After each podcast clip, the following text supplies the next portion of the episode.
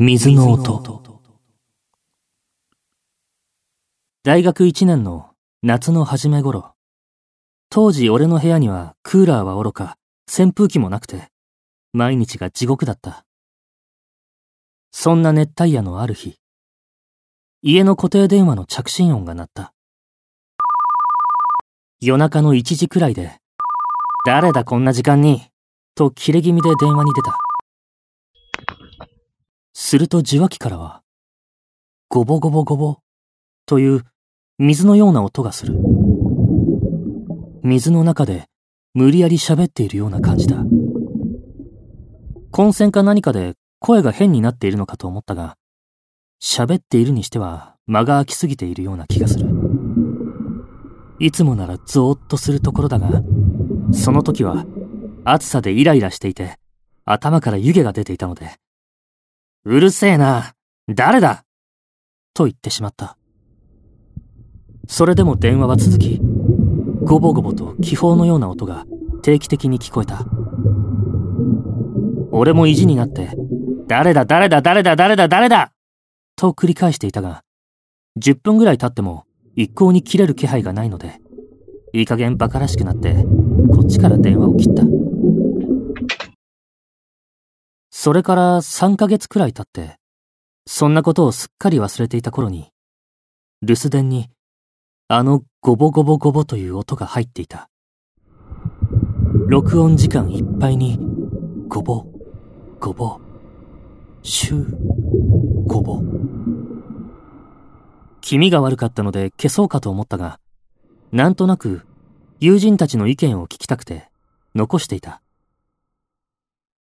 それで3日くらいして、サークルの先輩がうちに遊びに来るというので、そのゴボゴボ以外の留守録を全部消して待っていた。その先輩は異様に霊感が強く、俺が師匠と仰ぐ人なのだが、例の留守電を聞かせると、その師匠はガタガタと震えているようだった。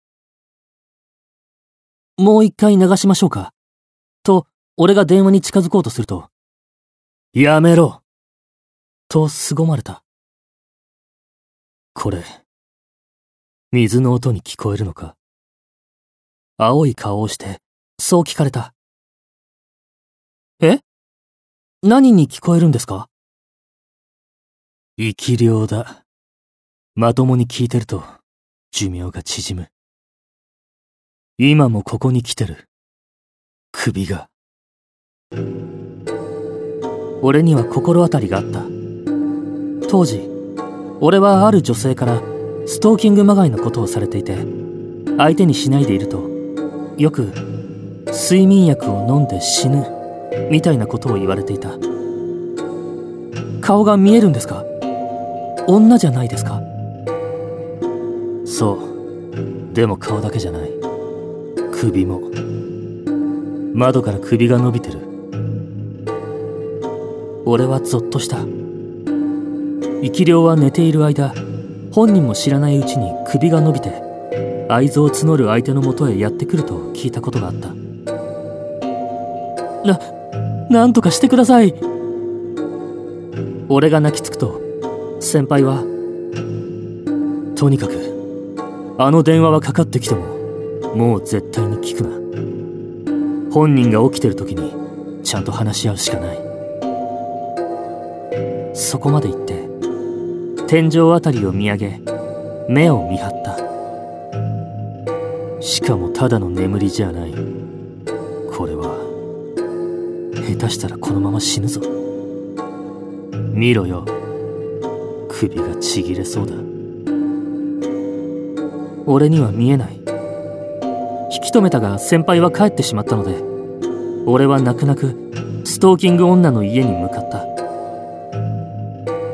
これ以降のことはオカルトから逸脱するし話したくないので割愛するが結局俺はそれから丸2年ほどその女に付きまとわれた。正直ゴボゴボ電話より睡眠薬自殺未遂の実況中継をされた電話の方が怖かった。